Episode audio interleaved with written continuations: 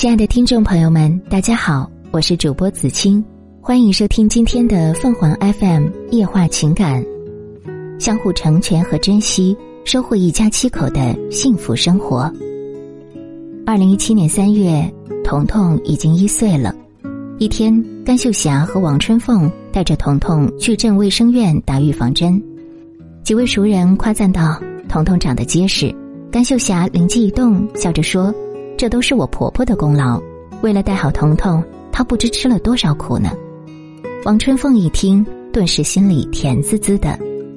回家的路上，王春凤悠悠地说：“彤彤一天天长大，等她上了幼儿园，就不需要我们带了，我们就要回老家了。”甘秀霞说：“妈，你咋能不要我们？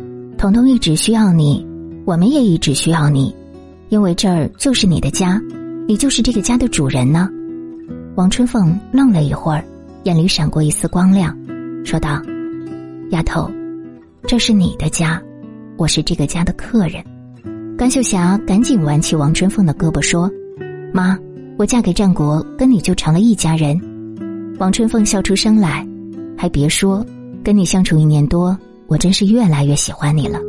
哎，其实也没什么，不过是一些鸡毛蒜皮的小事儿，我大度点儿。”不久的一天，王桂芳又拉着甘秀霞悄悄说：“你公婆不注意个人卫生，上了厕所经常不冲，洗完澡也不拖一下地砖，把厕所弄得脏死了。”甘秀霞也学着王桂芳的样子跟他咬耳朵：“妈，他们是我公婆，我对他们说话深不得浅不得，不像你跟我，咱俩是母女。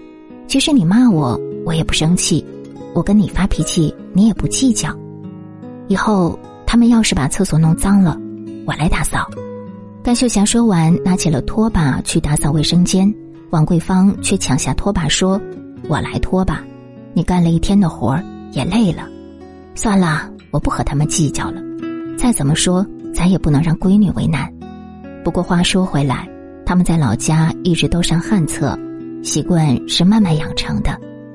之后。”甘秀霞不动声色的关注着两个婆婆，结果她渐渐发现，两个婆婆关系铁了不少。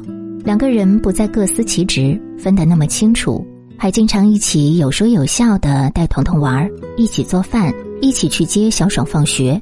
公公也跟他们抢着干家务活儿。王桂芳气血虚，王春凤就托老家人买来很多纯正的老红糖给她调理身体。王春凤和老公回老家几天。王桂芳每天都主动帮他们房间的花浇水施肥，甘秀霞心里乐开了花。为了让两人的关系再进一层，无论给两个婆婆买吃的、用的、穿的，她都一视同仁，买一模一样的。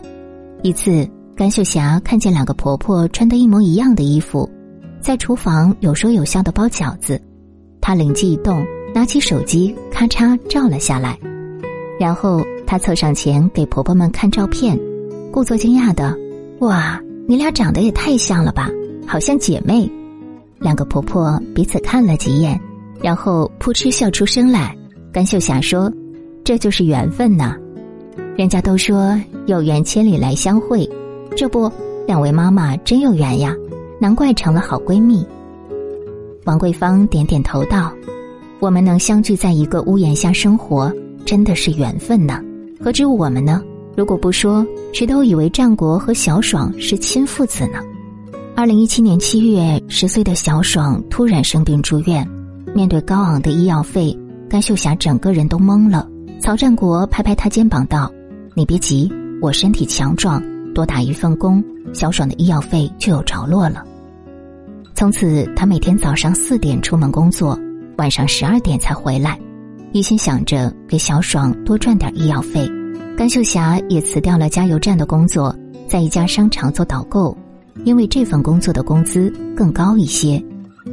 患难见真情，因为有丈夫的支持，遭遇这么多坎坷的甘秀霞依然对未来充满希望，乐观而积极。在全家人的努力下，小爽很快康复出院。曹战国一有时间就辅导小爽的功课。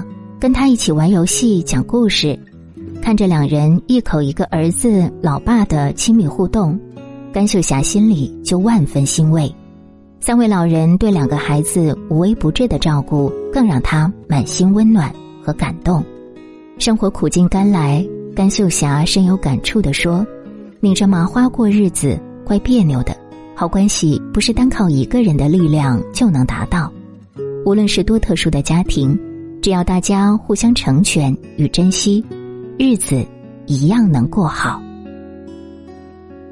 听众朋友们，无论你是开心还是难过，不管你是孤独还是寂寞，希望每天的文章都能给你带来不一样的快乐。